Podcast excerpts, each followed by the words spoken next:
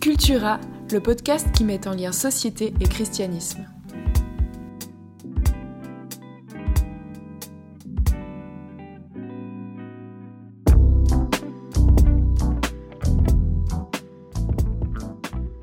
Bonjour, bonjour Yves, comment vas-tu? Salut Seb, ça va bien, merci. Toi aussi? Ouais, ça va bien, ça va bien.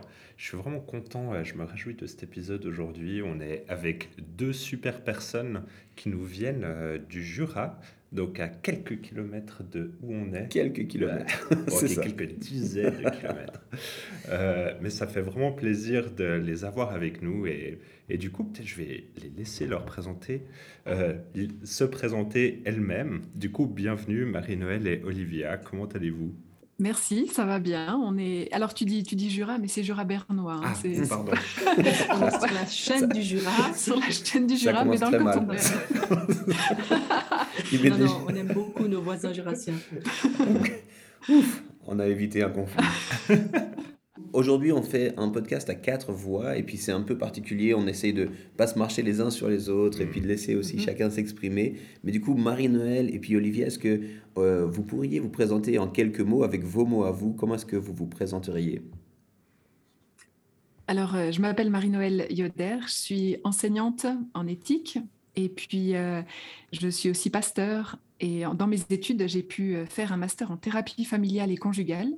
Donc, j'ai aussi euh, voilà, beaucoup euh, été en chemin avec des gens et avec des gens qui avaient tout un tas de situations de vie. Donc, euh, c'est aussi avec cet esprit que, voilà, que j'ai envie de- d'aborder le thème dont nous parlons aujourd'hui parce que c'est un thème qui nous concerne, qui nous concerne personnellement et qui concerne aussi notre rapport à, la foi et notre rapport à la Bible. Hmm. Excellent. Excellent. Et du coup, on est aussi avec Olivia. Du coup, Olivia, est-ce que Oui. tu pourrais rapidement te, te présenter un petit peu? Volontiers, bonjour et merci pour ce temps. Et moi, je, effectivement, j'habite dans le Jura bernois et je suis éducatrice. Et je disais il n'y a pas longtemps, en fait, une de mes passions, c'est le les relations. Euh, je me demandais pourquoi, en fait, probablement parce que j'ai souffert pas mal là, là-dedans et du coup, j'ai découvert, aussi beaucoup de belles choses dans les relations et j'en découvre encore aujourd'hui. Euh, j'ai 60 ans depuis hier. Ah, Et félicitations. Très heureuse d'avoir fait ce passage. Et euh, je me réjouis de vivre cette nouvelle étape, en fait. Si je le dis, c'est surtout pour ça, parce que je pense qu'il y a quelque chose à découvrir encore. Hmm. Voilà. Magnifique. Joyeux anniversaire du coup. Et euh, Merci. Ça a été dit, les gens qui ont commencé à écouter ce podcast savent, en lisant le titre, de quoi on va parler. Mais du coup, on- de quoi on va parler, Seb? Et on va parler euh, de plusieurs choses, je crois. De relations, comme ça a été dit avant. Je crois que c'est- vraiment central. Mais du coup aussi de- d'attirance, de, sexualité, euh, de recherche aussi euh, par rapport à tous ces, toutes ces composantes de notre identité dont on parle aussi beaucoup aujourd'hui. Et puis en fait, ça nous paraissait hyper intéressant d'avoir un regard plus, on va dire, théologique euh, sur euh, cette réalité-là. Et puis aussi simplement une histoire de vie, un témoignage. Et du coup, c'est aussi pour ça qu'on est avec Olivia aujourd'hui, euh, pour qu'elle puisse simplement euh, parler un petit peu de, de, de son parcours par rapport à ça, euh, avec aussi de la sagesse, je crois, à, à 60 ans, je me dis, bah, waouh, il y a tellement de choses que j'ai pas. Attention, Olivia. C'est ça, Non, mais vraiment, je crois. vénérable Olivia. Vénérable Olivia, c'est ça. Mais je crois que je me réjouis simplement d'entendre euh, aussi ton histoire. Et, et du coup, moi, j'aurais une première question à te poser. Comment est-ce que tu as découvert euh, ton, ton homosensibilité? J'utilise ce mot-là parce qu'on ne on, on parle pas forcément directement d'homosexualité. Euh, et et peut-être que avant de commencer, on pourrait simplement expliquer cette différence-là. Donc, il me semble que toi aussi, tu étais sensible à cette différence-là entre homosensibilité homosexualité. Comment est-ce que tu la définirais? Euh, alors, j'aime bien le terme homosensibilité parce que ça, ça, ça regroupe le tout, je dirais ça comme ça. Hmm. Euh, ça, ça, ça montre une attirance envers le même sexe et ça peut vouloir dire aussi par rapport à, à l'homosexualité. je pense que c'est un peu un raccourci ce que je vais dire, mais je le vois aussi comme ça pour dans, dans mon histoire. Euh, l'homosexualité peut être pratiquée, euh, est pratiquée. Enfin, ça peut être une, une des définitions. Mhm. Pas unique, probablement, mais pour moi, il y a, y a, y a un basculement euh, qui peut se faire là, mhm. dans ces deux, cette différence. Ok. Et et du coup, moi j'aurais envie de te poser comme première question, mais comment est-ce que tu as découvert ton homosociabilité, si on veut ton attirance envers le même sexe? Mhm. Alors je le vois en, deux phases. À l'adolescence, je me souviens très bien euh, avoir comme une, une, recherche de la présence d'amis, euh, vraiment une, une recherche intense comme hmm. une quête en fait. Et puis voilà, être tout le temps en présence de d'amis, puis en même temps, avec le recul, je me dis, ben ouais, c'est un peu l'adolescence, quoi. On aime être avec les, les, en groupe, on aime faire plein de trucs. Hmm. Et puis ça, je pense que c'est OK. Pour moi, c'était une belle, une belle chose, mais il y avait une part de moi, avec le recul, hein, qui était un peu souffrante, parce que en quête de, tout le temps dans ce besoin très profond d'être dans cette, ce type de relation. Donc, juste être en présence de, de, certaines amies. Et je me souviens particulièrement avec une où c'était vraiment... Euh, ouais, c'était presque une dépendance. Enfin, voilà, il y avait comme un appel d'air comme ça. Mmh. Et ça, c'était voilà, un peu compliqué. Et mais, ce qui est chouette, c'est... Mmh. Ouais, non, je te laisse. Non, non, pardon. Euh, je t'interromprai plus après, mais euh, du coup, je me, je, je me, posais simplement la question... Euh, et tu as l'impression que c'était pour combler un vide. Si je me trompe pas, quel, genre de vide est-ce que c'était? Oui. Alors aujourd'hui, je peux clairement dire ça. C'est clair à l'époque pas. Ni même dans la deuxième phase dont je parlerai après. Hmm. Oui, pour moi, c'est vraiment une quête, euh, une quête d'être aimé, euh, une quête d'être euh, vu, d'être et de pouvoir aimer moi aussi. Hmm j'ai découvert aussi plus tard que j'avais comme un, un, puits sans fond en moi, euh, où j'avais besoin de stocker, stocker de l'amour. Euh, et puis, euh, bah, ça filait tout le temps. Donc, mm. c'est assez horrible comme, comme mm. sentiment. En tout cas, moi, je l'ai vécu comme ça. Et voilà. Après, il y a eu, eu d'autres histoires qui ont pu faire que ce, ce puits sans fond puisse se fermer. Peut-être j'en parlerai après. oh, oui. Ou maintenant. Mais ben, peut-être avant, de, avant ça, tu parlais d'une deuxième phase. Oui. Alors je dirais, ben après, voilà, je, je, me suis mariée à l'âge de 21 ans. J'ai eu trois enfants. Et à l'âge de 35 ans, je pense que ce n'est pas venu euh, d'un coup comme ça, mais il y a comme quelque chose qui est revenu de, de cette phase dont je vous parlais euh, à l'adolescence avec ce, cette quête d'être euh, d'être aimé par une femme. Et, mmh. et ça, c'était pour moi une, des grosses questions, en fait. Euh, je me disais, mais, mais d'où ça vient, cette aspiration comme ça? J'étais vraiment aspirée. Ça, ça, se voyait surtout... Enfin, c'est là où j'ai commencé à, à, vouloir aller plus loin, quand je commençais à croiser des regards de femmes dans la rue, par exemple, hein, mmh. euh, ou euh, dans un cabinet thérapeutique, où il y avait des regards bienveillants, où, on, voilà, on me regardait avec, euh, avec sans ambiguïté, hein, il me semble, mais vraiment avec une, attention, une affection, je dirais. Mmh. Même un sourire dans la rue m'aspirait justement, ça, ça mmh. je me sentais aspirée, puis en même temps, je voulais aspirer cette cet amour et cette bienveillance qu'on m'offrait en fait. Mmh. Du coup, ces deux phases, comme tu disais, sans doute plus complexes, il y a peut-être d'autres choses, mais ces deux moments que tu, a, posteriori, que tu réalises, puis que tu, tu arrives à conscientiser, euh, ça t'a mmh. amené dans, dans, dans, des réflexions, je suppose, parce que je pense, ben alors la première phase, me semble, et tu en as parlé un petit peu, c'est cette période de l'adolescence où il y a, on est en construction, il y a sans doute plein de questions, puis peut-être que pas forcément du recul sur ces questions, on les vit euh, simplement sans forcément s'en rendre compte, sans forcément arriver à mettre des mots. Je suppose que la deuxième phase, c'est différent, euh, dans le sens où il y a aussi, tu disais, marié, des enfants, Et puis d'un coup, ces, ces questions-là, c'est quoi un petit peu les. Comment ça a été pour toi euh, de, de dealer un petit peu, de, de, de devoir faire avec toutes ces questions? Pardon, toutes ces questions. Ouais, j'aime bien le mot dealer en fait. je, vais, je vais prendre avec et réfléchir. Euh, bah, je, je, me suis dit qu'il fallait que je, je cherche de l'aide parce que ça devenait compliqué aussi dans, dans mon couple. -hmm. euh, et puis, euh, je, j'ai entendu parler de, de torrent de vie, où plusieurs personnes a, ont, ont, voilà, ont apprécié de vivre ce parcours. Et je me suis dit, bon, ben, je vais faire ça. Et effectivement, j'ai trouvé des clés. J'ai trouvé des clés, mais qui, et ça, ça je, trouve, je trouve que c'est assez génial. Euh, C'était des clés pour mon identité profonde euh, qui touchait à, à, ma, à, toute ma personne. Et pas, c'était pas que orienté homosensibilité ou homosexualité.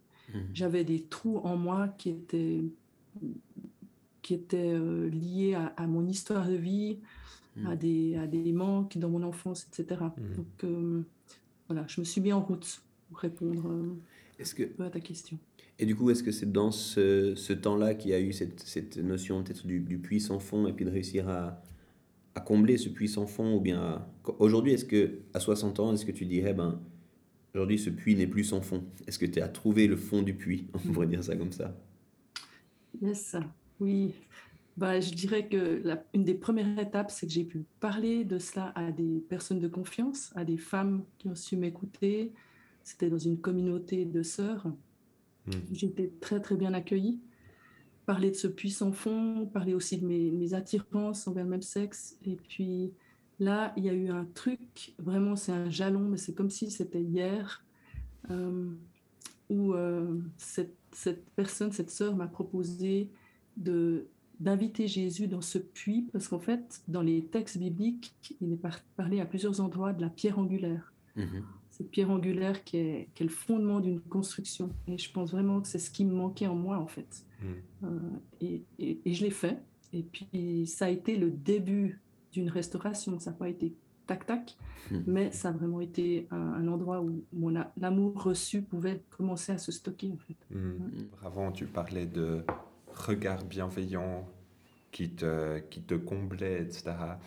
Mais là, quand j'entends ça, je suis là, ok, c'est relationnel, mais à quel moment est-ce que tu t'es dit, c'est plus que relationnel, ça, ça devient presque sexuel? Un, petit peu, comment est-ce que pour toi ça s'est euh, manifesté euh, Est-ce que tu avais vraiment de l'attirance sexuelle pour ces femmes ou est-ce que c'était autre chose que ce que tu pouvais ressentir avec ton mari ou comme ça? Alors, c'est vrai qu'il y a des... Il y a la phase peut-être qui passe entre le relationnel, puis en même temps, c'est ça se recoupe. Hein. Euh, mmh. et, et, et, une attirance. Euh, pour moi, il y avait une question aussi de pulsion. Euh, alors là, on peut parler de pulsion qui peut aller de dans l'ordre sexuel. Et puis, jusqu'à aller ouais, s'unir à la personne pour vraiment tout, euh, tout pomper, en fait. Et, euh, ouais, je pense que il y, a ce, basculement qui peut, qui peut, euh, qui peut être vécu entre justement cette pulsion, est-ce que je vais y répondre en allant jusqu'à avoir un, une relation sexuelle avec une femme Ou est-ce que je... Enfin, c'est pas toujours simple de dire non, mmh. mais je, je pense qu'avec ce puits sans fond, dans, enfin ce, ce puits euh, avec fond, mmh. je vous parlais avant, euh, il y a ce désir d'aller chercher ailleurs, justement, mmh. de chercher cette quête d'amour et de réorienter en fait ces pulsions, euh, pour moi en tout cas, rediriger vers, vers le Dieu de la Bible, vers Jésus, qui concrètement peut venir me combler. Enfin, je, je le sentais physiquement aussi. Mmh. Mais, mais, tout ça, c'est tout un chemin, hein, c'est des étapes. Ah, merci beaucoup, Olivia. Merci pour, euh, pour la sensibilité, pour, euh, pour le partage. Moi, j'aurais deux, deux, questions. On en a parlé, puis en même temps, on ne l'a pas forcément introduit, mais tu as, as, parlé de cette notion de foi, cette notion de Jésus comme la pierre angulaire, je mets un petit peu aussi ma casquette de pasteur.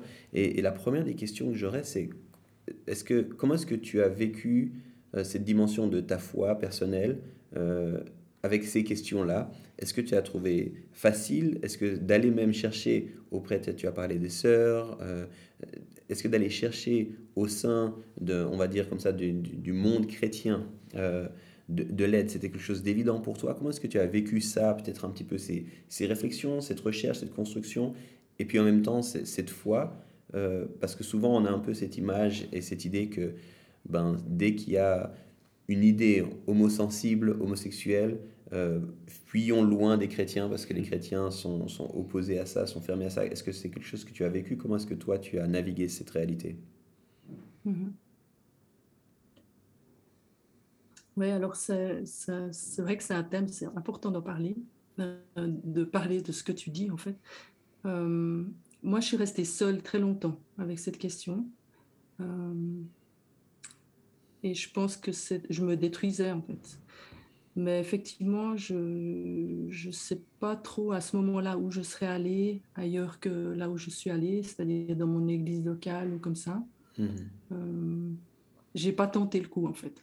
Hmm. Mais peut-être c'était pas assez conscient non plus aussi pour que je puisse mettre des mots. il m'a fallu faire tout un chemin pour mettre des mots sur ça. Donc euh, peut-être s'il y a des mots plus rapidement, c'est peut-être plus facile, je sais pas. Mais je sais que beaucoup de personnes autour de moi ont essayé et, n'ont pas été accueillies. Je pense et je crois et je, vois aussi que les choses changent aujourd'hui. Et, euh, hmm. je souhaite que ça continue comme ça, qu'on puisse euh, voilà, avoir un endroit où on peut dire et être accueilli dans l'Église et dans notre Église même. Euh, sinon, ça a été de grands tiraillements, pas mal de culpabilité, aussi vis-à-vis de ma famille, mon mari, hmm. mais en même temps vraiment un souhait de vouloir obéir à ce que je comprenais de la Bible, qui me disait bah, par rapport avant, tu, parlais de cette attirance. Pour moi, à des moments, ça devenait des idoles, en fait, ces hmm. femmes. Euh, et même que je les aimais tout plein, bien sûr, mais ça devenait. Enfin, je ne pouvais plus vivre sans, en fait. Donc, euh, pour moi, dans la, dans la Bible, c'est clairement dit j'ai encore vu ça hier, euh, fuyez loin des idoles. Hmm. et ça, il y a une raison pour laquelle Dieu nous dit ça. C'est pas juste nous dire c'est faux, c'est mal, je vais te punir. C'est juste pour qu'on puisse choisir la vie. Hmm. Euh, dans Deutéronome, il est parlé vraiment, je, mets devant toi la vie et le bonheur, le, la mort et, le malheur, choisis la vie. Et Dieu nous invite, il insiste, choisis la vie. Hmm. Hmm. Et ça, ça m'a beaucoup, beaucoup touché. J'ai été attirée par ça, en fait. Excellent, merci. Merci pour, pour, ce que tu partages. Et moi, j'avais peut-être une question. Comment, comment est-ce que ça a été pour ton mari, en tant que mère de famille aussi, de, d'avoir ces questions-là et puis de se dire, mais en même temps, je suis marié à un homme, j'ai des enfants, mm. et ça arrive à 35 ans. Et, et comment est-ce que ça a été pour toi dans cette situation à ce moment-là et, et pour faire le parcours aussi par la suite? Tu as dit ça, ça a pris plusieurs années pour se construire par rapport à ça. Mm-hmm. Alors, euh, pour ma, mon mari, ça a été très difficile. Mmh. Euh, pour moi aussi, je l'ai déjà dit. Mmh. Puis, euh, je pense que quand on a commencé à, pouvoir en parler, ça a été, ça on s'est blessé parmi, en fait. Mmh. Et c'était, ouais, c'était, c'était sensible. Et bah oui, ce, ce choix que j'ai fait à 21 ans de, de dire oui, je l'ai fait sincèrement, je l'ai fait de tout mon cœur. Et, et voilà, il y a des choses qui viennent se tisser, se tricoter après dans nos, dans nos histoires de vie qui, hmm. Qui nous rattrapent.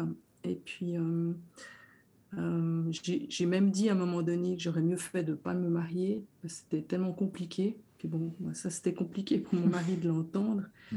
Mais euh, en fait, avec le recul, et puis maintenant, je peux dire qu'on on a pu traverser ça ensemble et puis il a pu, on a pu s'accorder des pardons aussi. Et mhm. ça, je pense que c'est une, force qu'on trouve aussi euh, dans la foi chrétienne, mais qu'on trouve aussi euh, dans la société. Hein. Je connais des, non-chrétiens qui peuvent faire un chemin de pardon aussi, et ça, c'est beau. Mhm. Je pense que c'est donné. Mhm. Magnifique.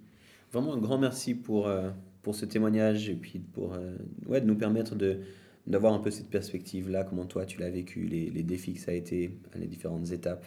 Et euh, c'est un privilège pour nous vraiment de t'entendre. Mhm. J'aimerais maintenant qu'on qu'on ose se plonger un petit peu dans, la Bible du coup. Alors on va pas aller en profondeur dans la Bible, on va pas voir euh, tout le détail. De toute façon, on n'aurait pas le temps. C'est un livre qui reste mystérieux et qui reste à étudier, à continuer à étudier. Euh, mais Marie-Noël, toi, tu, as ce côté théologienne. Euh, tu t'es plongé aussi sur ces questions. Finalement, peut-être vraiment très franchement ou, ou de façon cash, qu'est-ce que la Bible dit en fait de ces questions-là? Parce qu'on a un peu cette idée, je le, dis, je le répète, hein, euh, euh, l'homosexualité c'est mal. Euh, est-ce que est-ce que c'est vraiment là? Est-ce que c'est dans la Bible? Est-ce que la Bible dit? Est-ce qu'on peut Est-ce que c'est si noir blanc? Comment est-ce que toi tu vois la chose un petit peu? Je pense que c'est effectivement, on est, là, on est là sur une question sensible, une question aussi où tous les chrétiens ne donneraient pas la même réponse. Mmh il y a toujours une, différence à faire en éthique entre ce qui est, c'est-à-dire il y a des personnes qui ont des attirances euh, homosexuelles, euh, il y a des personnes qui ont des rapports homosexuels, etc. Et donc là, il y a une différence entre ce qui est et puis ce qui devrait être. Et le texte mmh. biblique, il, est, euh, il, est, il nous met à cette jonction-là. Et je crois que c'est important quand on réfléchit à une question comme celle-ci qui touche aux émotions, qui touche à nos relations, qui touchent à, notre besoin d'amour, à notre besoin d'aimer et d'être aimé. Je crois que c'est vraiment important de pouvoir aussi euh, faire la distinction entre ce qui est, ce qu'on ressent, là où on en est, et puis aussi euh, ces textes bibliques qui nous appellent à aller plus loin. Euh, dans le christianisme aujourd'hui, il, il, y a trois positions. il y a ceux qui disent que la Bible condamne les relations homosexuelles. Et quand je dis relations, euh, c'est toujours euh, très euh, corporel, hein, ce qui est mhm. décrit dans, la Bible, des hommes avec des hommes pour la plupart des textes, et il y a un texte qui parle des relations des femmes avec les femmes. Donc ça, c'est ce qu'on trouve dans la Bible. Il y a six textes. Donc la Bible, elle se préoccupe pas grandement de ce sujet, on pourrait dire. elle est plus préoccupée en fait à, à enseigner euh, ce qui devrait être que ce qui ne devrait pas être, si, on veut, si on veut faire euh, des catégories comme ça. Mais après, euh, les textes doivent être interprétés, évidemment. Tu, disais aussi, il y a cette idée entre ce qui est, puis la réalité de ce que mhm. les gens vivent, avec les défis que ça représente, et puis les parcours de vie, hmm. tout, tout, ce qu'il y a au niveau de la construction identitaire, des blessures, des, des, de la recherche, de la quête aussi. Euh, et puis, la Bible, elle parle beaucoup aussi de ce qui devrait être, pas nécessairement ce qui est. Puis, il faut un petit peu mettre ces, deux choses en parallèle. Euh, du coup, quand on lit ces textes, qui sont parfois difficiles, euh, sur l'homosexualité notamment dans la Bible, même s'ils sont peu nombreux, les quelques-uns qu'on a semblent assez clairs. Comment est-ce qu'on peut, je vais poser la question comme ça, comment est-ce qu'on peut réussir à rester proche de la personne tout en restant proche des textes? Comment est-ce que toi tu navigues ça? Oui, pour moi, un des enjeux, c'est de pouvoir lire les textes ensemble hmm. et euh, de ne pas croire que d'emblée, euh, on sait tout ce qu'il y a à savoir et qu'on le sait pour l'autre, alors que ça n'a pas d'implication pour nous et que ça en a pour l'autre. Hmm. Et euh, donc, pour moi, ça, c'est une des clés. Et je, voilà, la, Bible, elle est pas, euh, elle s'impose pas avec violence. C'est, elle, est, elle donne un cadre pour ceux qui veulent s'y conformer. Je pense que ça c'est aussi, euh, ça c'est aussi pour moi quelque chose qui est qui est important. Euh, et la Bible, elle doit être interprétée. Donc ça veut dire qu'on pourra jamais se passer d'avoir des discussions parce qu'il y a, y a tout un tas de situations et je pense qu'il faut vraiment qu'on qu'on discerne aussi avec sagesse, euh, Bible en main et puis euh, réalité en face, mmh. toujours euh, par rapport à ces textes qu'on a.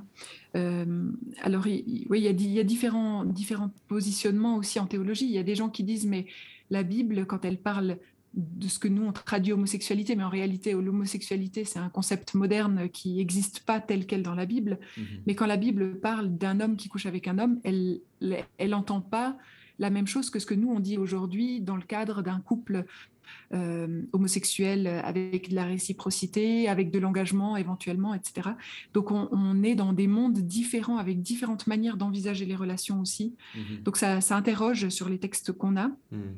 et qui nous pousse aussi à, oui, à, clarifier ce que la Bible dit déjà, enfin ce que chaque texte dit, mais aussi ce qu'il nous dit. Et là, il y a, cette interprétation qui entre en jeu. Mhm. J'aime beaucoup euh, comment tu abordes les choses dans le sens que c'est rejoindre les personnes. Et puis, et puis moi, je te poserai la question, qu'est-ce que, que tu réponds un petit peu à ce qu'on entend aussi beaucoup aujourd'hui, dans le sens que, ah mais ils s'aiment, ils font de mal à personne finalement. Euh, qu'est-ce que qu'est-ce qu'on peut leur, euh, leur inculquer ou quoi que ce soit alors que ils sont entre eux et, et, et même peut-être euh, finalement c'est plus facile d'avoir un couple homosexuel qui s'aime et peut-être qui adopte un enfant, mais un couple qui va bien, plutôt qu'un couple hétérosexuel qui va mal, mais qui, eux, ont le droit d'adopter un enfant. Est-ce que, est que pour toi, c'est des réflexions qui, qui, sont entières, ou est-ce que la Bible a aussi des, des choses à dire peut-être par rapport à ça? Alors oui, c'est une question qui est extrêmement euh, difficile aussi. Euh, et euh, effectivement, enfin, je veux dire, ça c'est, moi, je n'ai pas de doute sur le fait que il y a des gens qui s'aiment, y compris dans, parmi les personnes homosexuelles. Pour moi, c'est toujours la question de qui a le fin mot sur ma vie. Et, je dis ça pas mmh. seulement sur le domaine de la sexualité, mais dans tous les domaines. Et mmh. d'ailleurs, dans le domaine de la sexualité, on pourrait dire aussi dans le domaine de l'hétérosexualité. Hmm. Euh, qui est-ce qui, au final, décide de ce qui fait ma vie euh, Dans un monde sans Dieu, on dirait, bah, c'est moi-même et c'est, c'est moi et c'est comment je le sens et voilà. Euh, dans ma foi, c'est de dire, mais j'ai, j'ai décidé que Dieu était au centre de ma vie, j'ai décidé que, que je voulais lui abandonner toute ma vie que c'était que ma vie elle comptait euh, parce que parce que euh, parce qu'elle avait du sens en Dieu. Et du coup euh, cette question des textes bibliques qui pour moi va de pair puisque en tout cas c'est ce qu'affirme l'histoire de l'Église et je pense que je, rejoins tout à fait ça c'est que cette, cette Bible elle a l'autorité qu'elle est inspirée par Dieu. Et du coup c'est aussi des textes qui me mettent en chemin. Et c'est vrai sur la question de l'homosexualité, mais c'est vrai sur, euh, sur tout un tas de thèmes. Comment est-ce que la Bible me met en chemin? Comment est-ce qu'elle elle pointe euh, certaines ornières peut-être dans lesquelles je peux me trouver ou pas? Euh, Et c'est pour ça, c'est pour ça en fait que cette question de voix extérieure sur ma vie, elle, elle rentre forcément en jeu quand on parle de foi, quand on parle de, en tout cas de, foi chrétienne, il y a cette question de ce que je, ce que Dieu peut me dire sur mes réalités et comment moi je me laisse interpeller. Mmh. Et euh, finalement, c'est notre prière euh, et notre engagement du baptême de se laisser façonner aussi par la volonté de Dieu qui est par définition extérieure à la nôtre. Mmh. Issu de ça, alors les débats, je crois, ils continuent encore sur ces sujets. On continue à étudier ces textes. Je pense aussi que, ben avec, euh, en tout cas pour nous en Suisse, aujourd'hui, c'est revenu un petit peu ces dernières années sur le devant c'est important qu'on continue à les faire. Puis, puis tu nous disais un peu, l'Église, elle a comme trois positions par rapport à, par rapport à ça. Quelles sont un peu ces trois positions? Peut-être, voilà, grossièrement, il y aura sans doute des nuances et, et tout ça, mais les trois positions qu'on peut trouver dans l'Église face à l'homosexualité. Oui, et je pense que c'est utile d'avoir un peu des catégories juste pour, pour se situer, parce que parfois on débat, mais on ne parle pas du tout de la même chose. Mm. Il y a des gens qui ont la conviction que la Bible euh, condamne euh, la pratique homosexuelle, les relations euh, sexuelles, puisque c'est vraiment de ça dont il s'agit, hein. mais que nous, on ne doit pas forcément les condamner, parce que, parce que la Bible n'avait pas conscience des réalités dans lesquelles on a on mm. est. Donc, par exemple, dans des églises qui auraient cette conviction-là, euh, bah, il n'y aurait pas de problème forcément d'accueillir un couple homosexuel ou de bénir un couple, une union homosexuelle. Euh, donc, il y, a là, y a là vraiment des, chemins d'ouverture euh, quand on a cette position-là. Oui, la Bible condamne, mais non, la réalité des personnes homosexuelles aujourd'hui n'est pas condamnable. après, il y a une autre position qui serait de dire la Bible, les textes, condamne les relations homosexuelles. Euh, et donc, nous devons être conséquents mhm. aussi, et de dire que ces relations-là sont en dehors du projet de Dieu pour l'humanité. Et puis, enfin, une troisième position qui dit non, la Bible ne condamne pas, il est question dans ces textes de pratiques liées à de la violence, euh, c'est pas la réalité. Euh, euh, nous aussi aujourd'hui, on condamnerait toute relation où il y a de la violence et il n'y a pas de consentement. Donc en fait, la Bible ne parle pas de la réalité des couples homosexuels tels qu'on peut les connaître aujourd'hui dans notre société.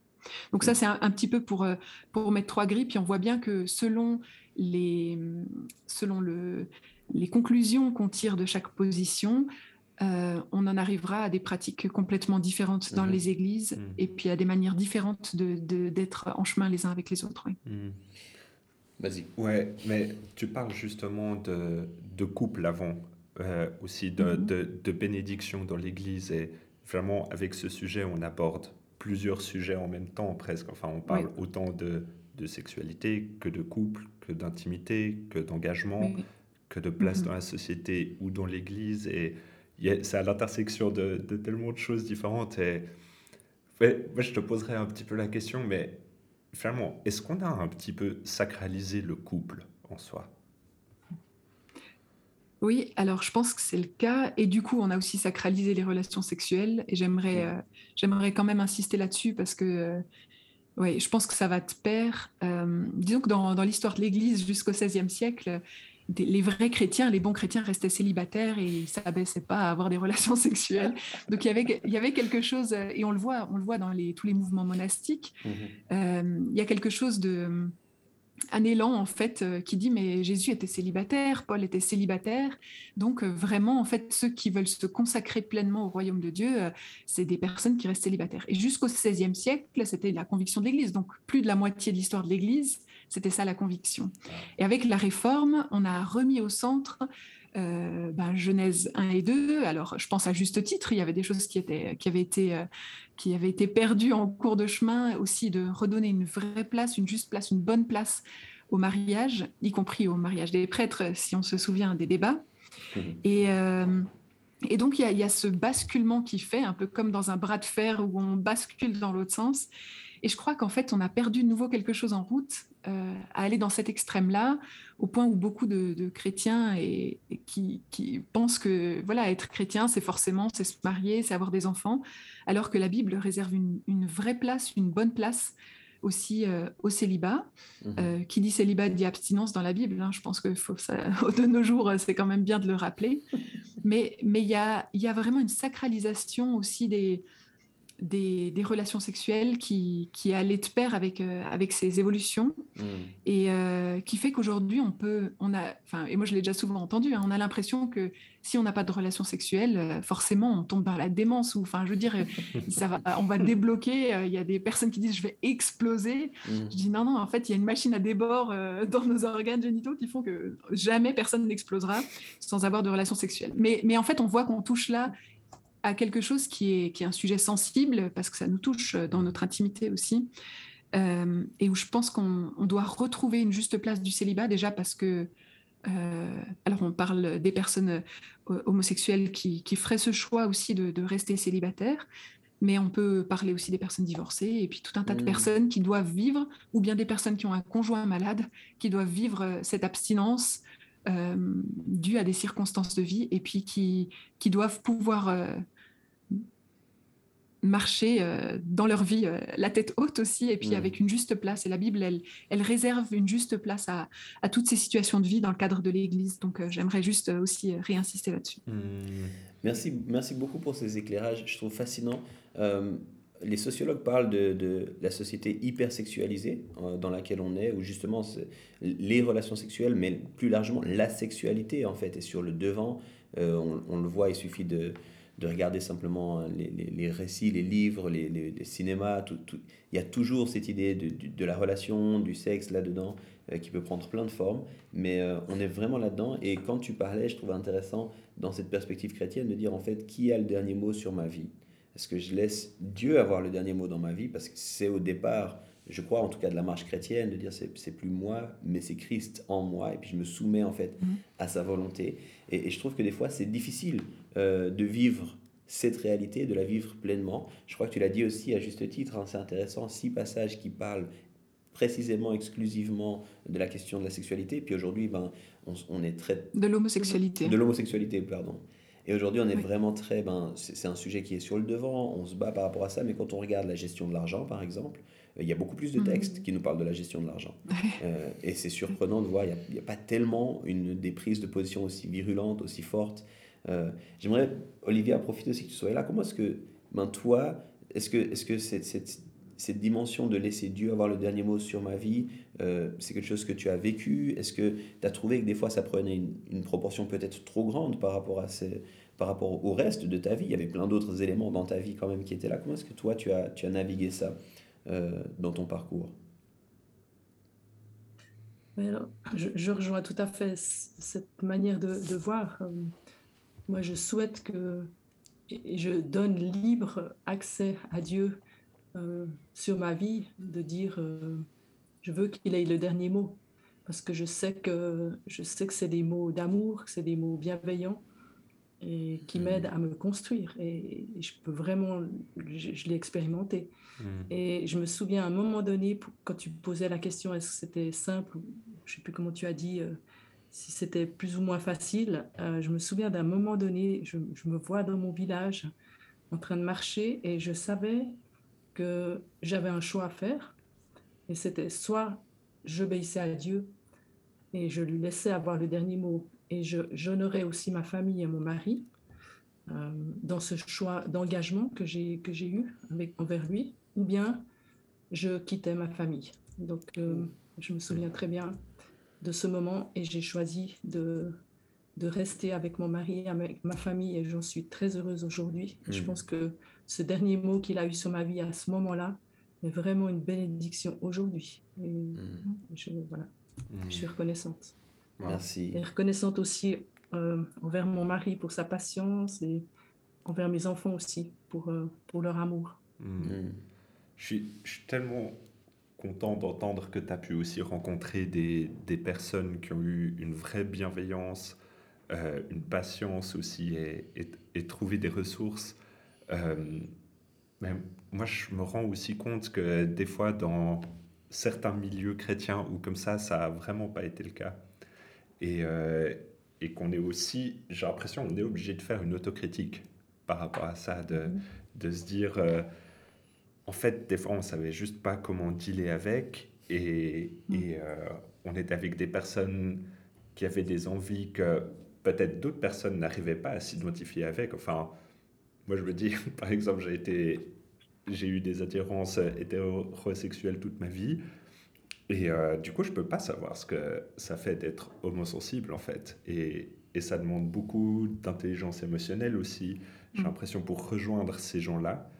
Euh, mais du coup, j'ai l'impression une, une chose qui cristallise un petit peu euh, ces, ces, questions, c'est les thérapies de conversion, dont on a beaucoup discuté aussi ces, dernières années un, peu partout en Occident, aussi en Suisse. Et peut-être, euh, est-ce que vous pourriez nous expliquer un petit peu ce que c'est, ces thérapies de conversion?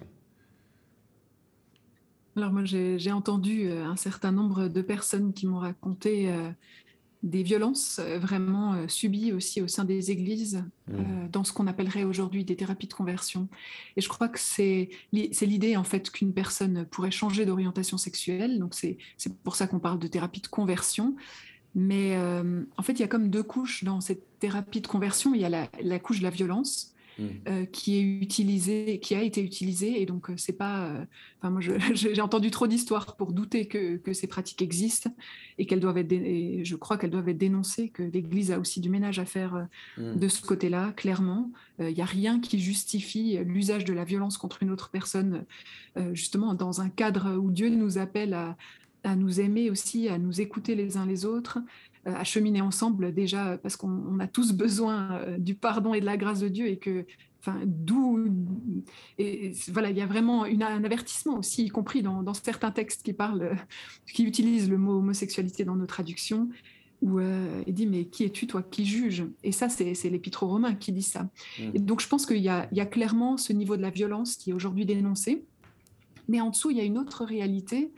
Il y a cette idée qu'on peut changer dans la vie Et, et en fait, parce qu'il y a eu cette question de la violence, eh ben, en fait, on en, on en vient à, aussi à, questionner le principe même qu'une personne pourrait changer. Mais en fait, on touche là à un fondement du christianisme hmm. qui est, mais Dieu, il peut nous transformer. Et on le croit, enfin, je veux dire, sur, sur plein d'aspects. Et euh, je le vois avec des personnes que j'ai accompagnées qui me disaient, mais, mais euh, si tu savais combien de, temps j'avais prié pour que, pour que Dieu change cette orientation en moi. Et donc, ça vient des personnes elles-mêmes euh, alors on peut, on peut dire qu'elles sont dans un cadre euh, qui leur impose ça, mais, mais là j'entendais vraiment quelque chose de leur part, et puis c'était pas du tout dans un cadre de violence. Et donc il y a cette aspiration aussi à ce que Dieu il nous transforme dans nos lieux de tension.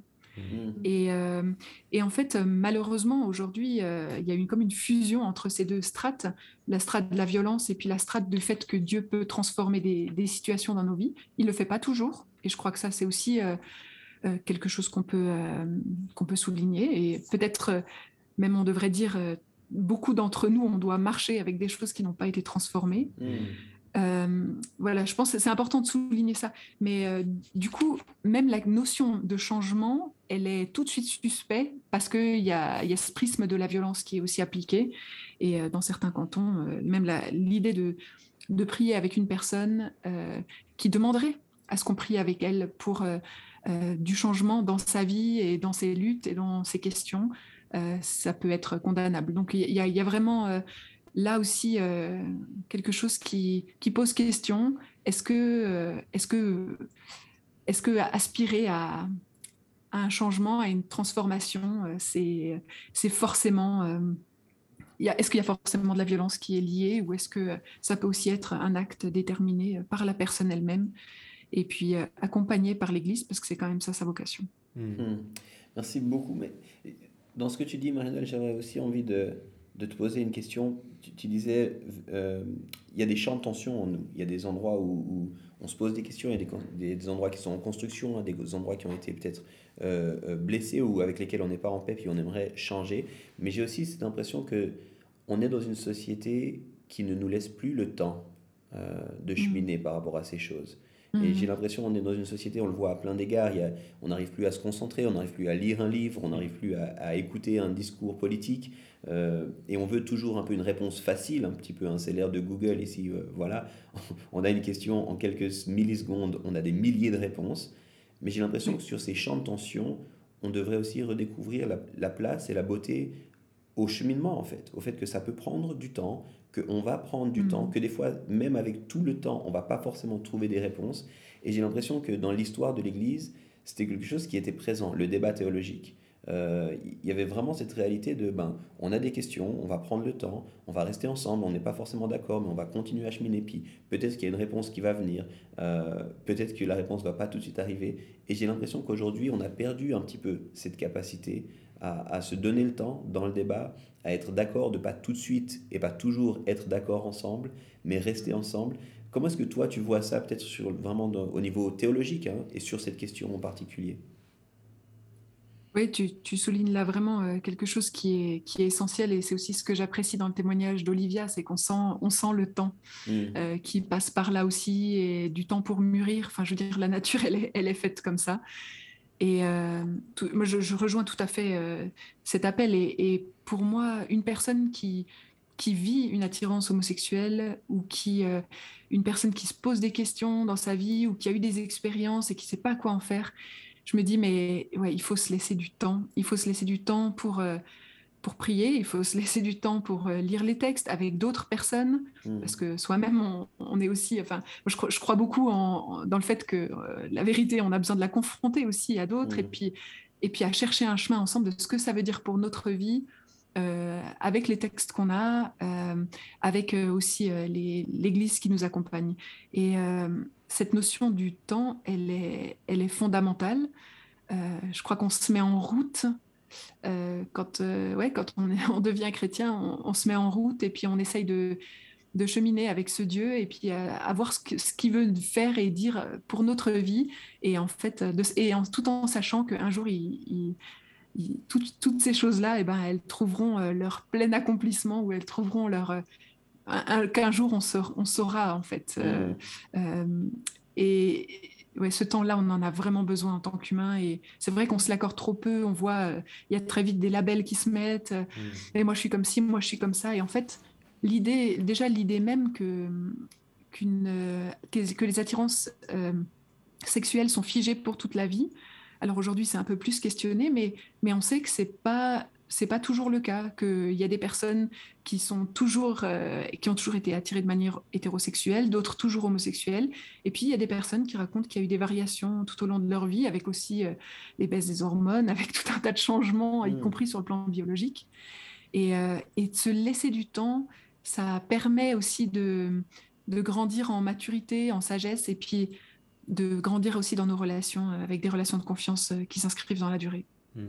Et, J'aime beaucoup ce que tu dis. Puis j'ajouterais aussi que, à l'inverse de nous, Dieu ne semble pas très pressé. nous, on est souvent pressé, mais Dieu, lui, ne semble pas pressé. Quand on lit les évangiles, on n'a pas l'impression que Jésus devait courir au prochain rendez-vous et puis qu'il devait vite donner une réponse à une question existentielle en quelques minutes et puis qu'un podcast de moins d'une heure allait pouvoir tout solutionner. Euh, mais, c'est bon de se le rappeler, je crois. Donc merci mm. beaucoup pour, euh, pour ça. Mm. Euh, ça pose bien sûr, il y aurait tellement d'autres choses, tellement d'autres questions qu'on pourrait, qu'on pourrait poser, qu'on pourrait euh, discuter. Je pense beaucoup aussi à la question du genre. Aujourd'hui, on, vient de parler de cette question de l'attirance, de cette question aussi de la construction identitaire. Et puis comment est-ce que aujourd'hui, ben, au départ c'était LGBT, ensuite ça, on a rajouté des lettres, et puis on rajoute des plus, et puis ben, on ne sait pas vraiment jusqu'où hmm. ça ira. Puis en même temps, ça montre, je pense, la complexité de la construction identitaire. Je crois que ça montre aussi les, les questions, les réflexions, les doutes euh, qui sont présents. Et je pense que là aussi, on doit apprendre à, à, être, et je vais reprendre ça, être proche de la personne, être proche de ce qui est, ce qui est, ce qui est vécu, et en même temps ne pas oublier, en tant que chrétien, en tout cas avec une position chrétienne, ce que les textes disent, ce qui devrait être, et puis le plan de Dieu. Et cette souveraineté de Dieu, est-ce qu'on est, d'accord de s'y soumettre ou pas euh, mhm. dans, dans tous cette réalité d'une vie qui est loin d'être évidente.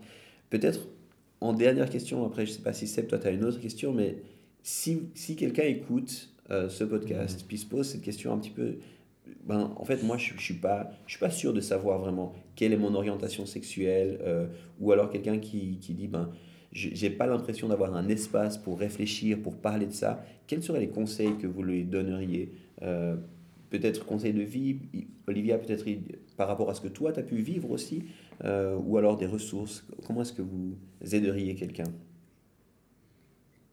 Oui, il y a un livre où je me suis dit, euh, ça serait utile de le lire justement dans ce temps de maturation. C'est euh, le livre de Ed Shaw.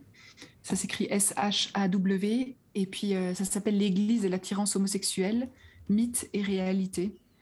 Hmm. Et j'aime énormément son approche. On a, on a parlé hein, de ce mythe de la sexualité où on avait absolument besoin d'avoir des hmm. relations sexuelles.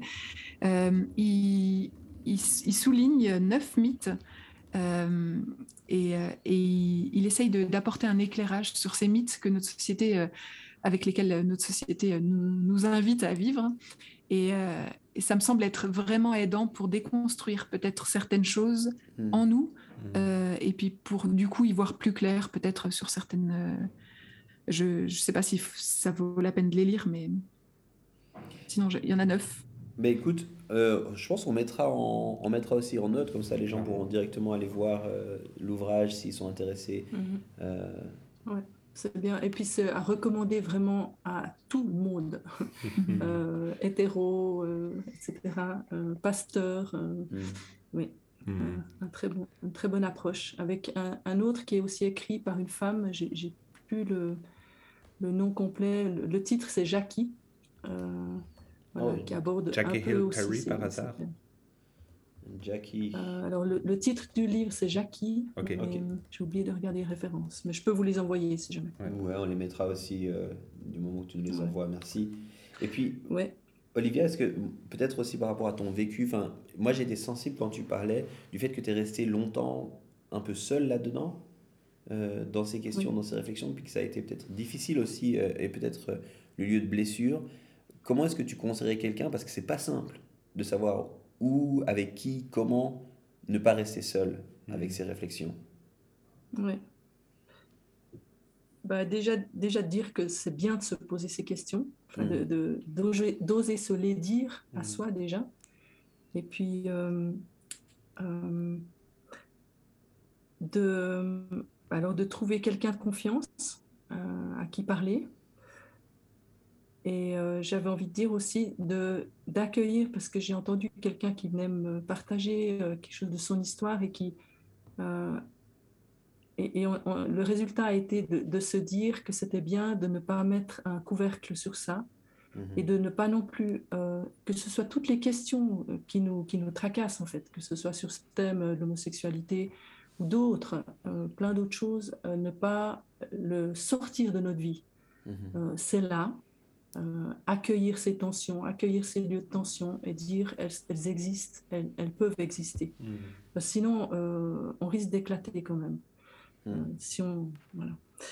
Puis sinon, bah de, voilà, il y, a des, y a des ressources là. Euh, bon, j'avais quelque chose sur la, la pornographie. Bah, je pense que c'est aussi des fois des choses. Euh, maintenant, heureusement, on en parle plus, hein, mais il y a aussi des pistes, peut-être qu'on pourra mettre sur, dans les notes là. Oui, volontiers. Et puis, moi, je, je, reste aussi volontiers à disposition si besoin, dans un. Voilà. Hmm. donnant mon contact après, euh, en dehors de l'émission. Mais je ne sais plus la question exacte, est-ce que j'y ai répondu? Non, c'est ça, c'est ça, des ressources, des, hein, idées, comment naviguer, c'est vraiment en, ça. en parler, en parler euh, et trouver des lieux de confiance. Hmm. Hmm. Et puis parler aussi de, parce que pour moi, c'était clairement, c'était, je ne sais pas si c'est le bon mot, mais je vais le dire comme ça, c'était un symptôme en fait.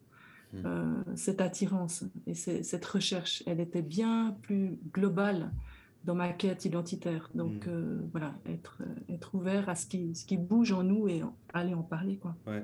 Est-ce que juste par rapport, je te remercie pour tout ça. Et je voulais juste être super clair. Tu disais ton contact à toi. Si quelqu'un devait nous contacter, nous, tu serais d'accord du coup qu'on lui envoie ton email C'est ça que tu veux dire? Exactement. Ouais, d'accord. C'est ça. Juste pas qu'il y ait de doute aussi euh, par rapport à ça. Tu as raison. Ouais. Excellent. Merci, merci beaucoup. Merci. Et pour moi, c'est aussi un bon rappel de me dire mais qu'on est une personnalité euh, complexe en fait et qu'on a des composantes sexuelles, qu'on a aussi des questions relationnelles mhm. d'identité et, euh, et qu'en fait tout ça, ça compose un ensemble et que Dieu nous invite à vivre, à lui soumettre ça en globalité. Et puis que la sexualité, c'est qu'une composante, mais qu'il y a aussi tellement d'autres choses avec mhm. lesquelles euh, on doit dealer. quoi. Mhm. Et, du coup, de prendre un petit peu de recul là-dessus et puis pas de se dire, mais c'est que ma sexualité, mon homosensibilité ou, ou peut-être euh, pour d'autres choses, hein, peut-être euh, moi, euh, mon addiction à la pornographie ou comme ça qui me définit. Mais il y a, y a, plein d'autres choses et on est appelé à tout mettre en lumière, mmh. en fait, jusqu'à mmh. un certain point. Ça. Donc, et, puis, oui, pour pour euh, avoir des relations épanouissantes, on a besoin de gens qui nous accueillent dans notre globalité, qui ne nous mmh. réduisent pas à un aspect euh, de, notre vie ou un aspect de nos luttes ou un aspect de notre identité. On a besoin euh, de quelque chose de plus large que ça. Oui, absolument. Mmh. Et, et, merci beaucoup aussi de partager ça, je crois. De notre côté, il y avait aussi peut-être une ou deux sources, en tout cas moi je pense particulièrement à Theology in the Row qui est euh, donné par euh, Preston Sprinkle. Alors malheureusement c'est en anglais pour, euh, pour les personnes qui comprendraient l'anglais. C'est quelqu'un qui réfléchit beaucoup à ça, qui a beaucoup de guests différents pour aborder ces questions-là, que je trouve vraiment très riche. Et, et, aussi avec une, je crois, grande intelligence émotionnelle et théologique qui arrive vraiment à lier les deux. Mais voilà. Je crois qu'il y a encore, oui oui, je voulais aussi euh, recommander un livre. En fait, pendant dix ans, je me suis dit, mais cette question euh, de l'homosexualité, elle est trop importante pour qu'on la balaye. Euh, juste, enfin, il faut vraiment prendre le temps. Je veux dire, il y a, il y a des enjeux forts pour beaucoup de personnes. Mm. Et j'ai énormément apprécié le livre de Robert Agi Gagnon, qui s'appelle The Bible and Homosexual Practice. Et, et, en fait, il, il, passe en revue tous ces textes qui parlent des hommes qui couchent avec des hommes ou des femmes avec des femmes. Euh, et, il explique euh, quels sont euh, aussi les arguments de, des personnes qui prendraient une ouverture à, partir de ces textes. il essaye vraiment d'évaluer, il prend du temps. Alors le, livre est un peu épais, mais du coup il est bien complet aussi. moi, il m'a énormément aidé à naviguer entre aussi toutes ces différentes interprétations et puis ces différentes compréhensions de ce que la Bible dit de l'homosexualité. Mmh. Excellent. J'ai encore une ressource si je peux. volontiers, volontiers. Oui, c'est une semaine cet été en France qui s'appelle Back to Life. Et puis c'est une semaine qui abordera des thèmes euh, Dieu à notre rencontre, mal-être relationnel et ou dans mon être sexué, le thème de la réconciliation, le thème de, des solos et des couples.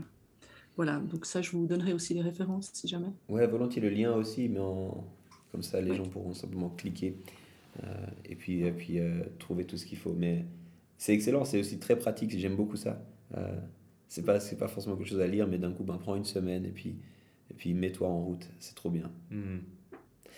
mesdames un grand merci un grand merci pour votre temps pour votre votre sensibilité merci aussi pour votre euh, votre manière de traiter un sujet qui est sensible un sujet où, qui vient toucher ben, notre intimité des, des, questions profondes des peurs un sujet des fois qu'on garde pour soi donc euh, merci d'avoir euh, su mettre des mots vraiment plein de bienveillance là autour et puis, euh, puis accueillant. Donc un grand merci pour vous, euh, pour votre disponibilité, pour votre expérience et vos conseils. Je crois qu'on peut mm. dire vous êtes des sages. Euh, Marie-Noël, tu n'as pas encore les 60 ans, mais on te met dans le clan des sages avec Olivia. Merci pour votre accueil et aussi la pertinence des questions. Merci beaucoup, oui. Merci à vous. Merci. Et puis, on vous souhaite euh, une bonne suite. En tout cas, on se réjouit aussi de voir euh, vos réactions, auditeurs, auditrices, mhm. suite à, cette, à, ce podcast. Et puis, bonne suite. À bientôt. À bientôt. Bye bye. you